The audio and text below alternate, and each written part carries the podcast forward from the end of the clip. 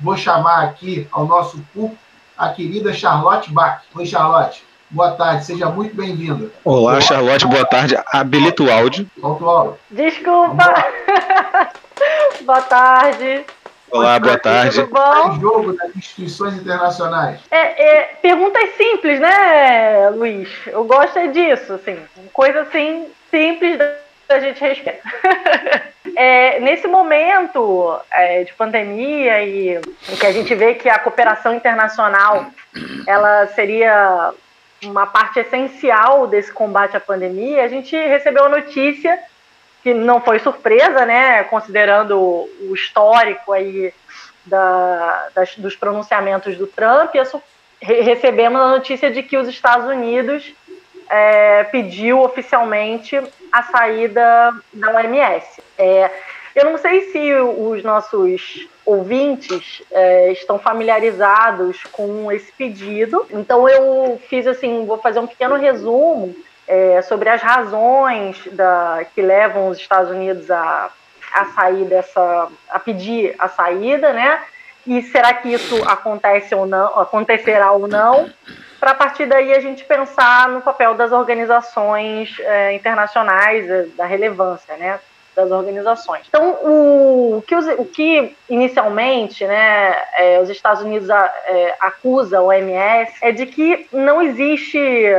A OMS está fazendo uma má gestão com relação à pandemia e já mais de uma vez ameaçou se retirar dessa, dessa organização. É, o Congresso americano recebeu, na verdade, esse pedido formalmente no dia 7 de julho e essa solicitação ela não é imediata, ela tem um tempo para ser concretizada. Já em março de, desse ano de 2020, o Trump já tinha ameaçado cortar o financiamento, né? Foi até é, um, a gente viu diversos artigos que foram feitos sobre isso, cortar o financiamento dos Estados Unidos dessa, dessa agência. E sob a, o, o, argumento, né, que aí a gente até questiona que tipo de argumento é esse, de que a OMS teria acobertado uma falta de transparência da China com relação ao vírus. Agora, o que significa isso? É, eu não sei, né, se algum dos nossos ouvintes e, e internautas quiser fazer uma contribuição para a gente, para a gente conseguir entender o que, que significa essa falta de transparência da China com relação ao vírus, né?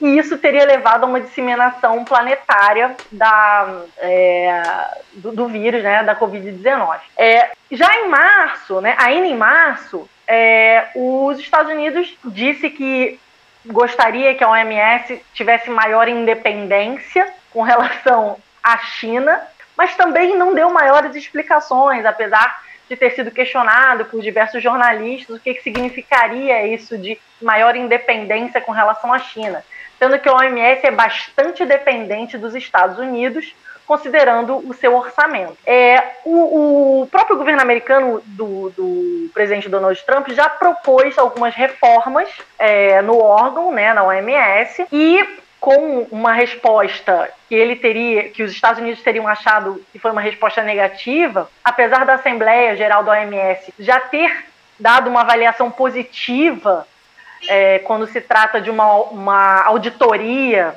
na, nas contas e até na, nas atuações da OMS, o, o Trump é, achou que essa resposta não tinha sido suficiente e já em maio repetiu essa, essa ameaça né, de sair da, da OMS. E nesse momento, agora, em julho, quando ele notificou o Congresso americano sobre a saída, a possível saída dos Estados Unidos é, na OMS, é, fica, fica a questão para todos nós de como que essa saída ela poderá se efetivar. E os nossos ouvintes né, do painel mundial provavelmente estão familiarizados com uma série que se chama House of Cards, que eu sempre que dou a aula de ONU, né, na, na rural e na própria FRJ, eu digo para os meus alunos: vocês já assistiram House of Cards? Que é a história de um senador né, americano, e daí eu vou dar um spoiler que mais pra, na segunda temporada ele vira presidente americano, inescrupuloso e tal, mas que mostra já no primeiro, na primeira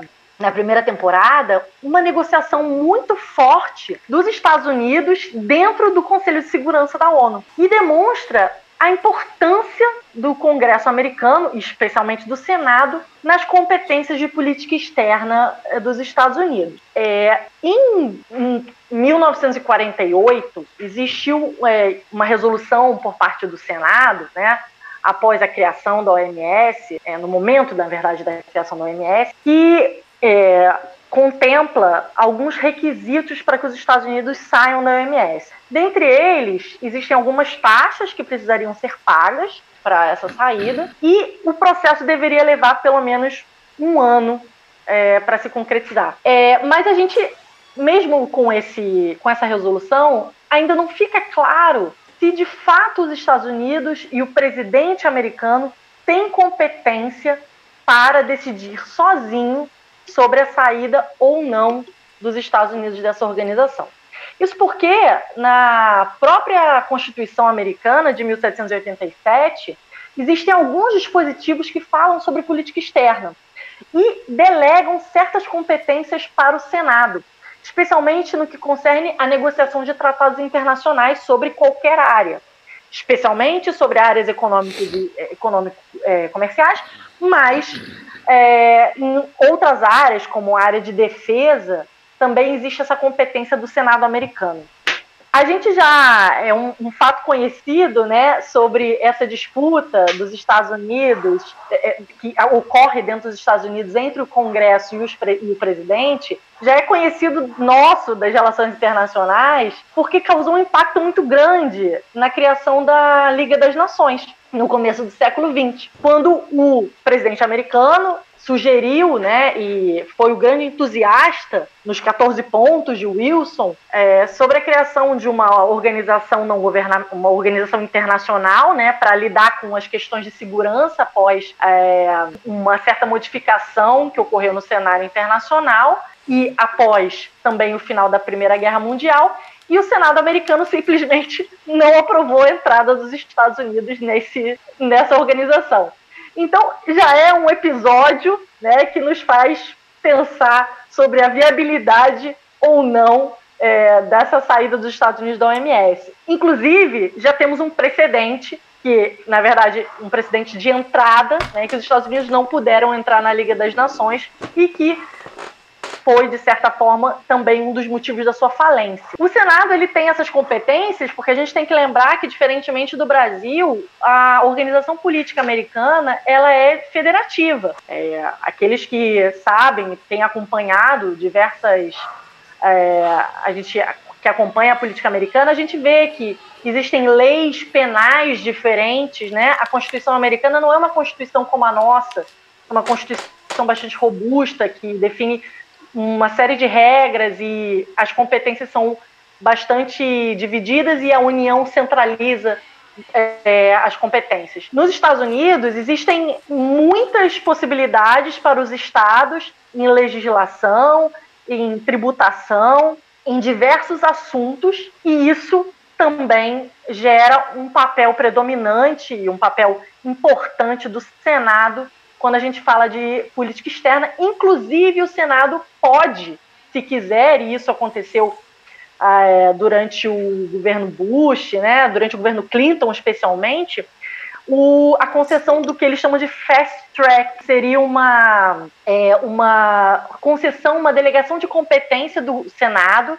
para que o presidente possa assinar ele sozinho, sem a anuência anterior do Senado, alguma, alguns acordos internacionais. A gente também tem que lembrar que estamos chegando na é, eleição americana, né? E como sempre, a eleição americana, todos estamos na expectativa. Eu me lembro quando o Trump ganhou, eu estava assistindo aquela, aquela desgraça ao vivo. Acho que todos nós, né, estávamos ali esperando para saber o que, que ia acontecer. E o Joe Biden, que é o candidato democrata, já afirmou que esse que ele não tem interesse nenhum na saída né, do, da OMS, enquanto, caso ele venha a ser eleito, e que ele, inclusive, quer fortalecer os Estados Unidos, a presença dos Estados Unidos nessa organiza nessas organizações internacionais. É, a OMS tem muito a perder com a saída dos Estados Unidos, né? É, 16% do orçamento da OMS é proveniente de financiamento americano considerando que a OMS tem 194 países, algumas contribuições desses países são voluntárias, mas também tem é, contribuições obrigatórias. E os Estados Unidos têm uma contribuição tão grande porque vem essa contribuição obrigatória, ela depende do tamanho do é, produto interno bruto, né, do PIB. Existem também possibilidades de doações voluntárias e doações de organizações não governamentais e de empresas. É, um grande problema para a OMS será a gestão de dados, né, o recolhimento de dados e de conhecimentos científicos e a gestão de dados porque os Estados Unidos concentra é, grande parte desses, dessa gestão, o governo americano né, e seus instrumentos tecnológicos concentram grande parte dessa gestão de dados. Então, além de prejudicar financeiramente a OMS, a gente vai ter também um problema bastante grave no conhecimento, né, na, na questão dos dados para a gestão da saúde. É, não é surpresa para ninguém também o, o, Trump estar se distanciando do multilateralismo quando a gente fala de saúde pública.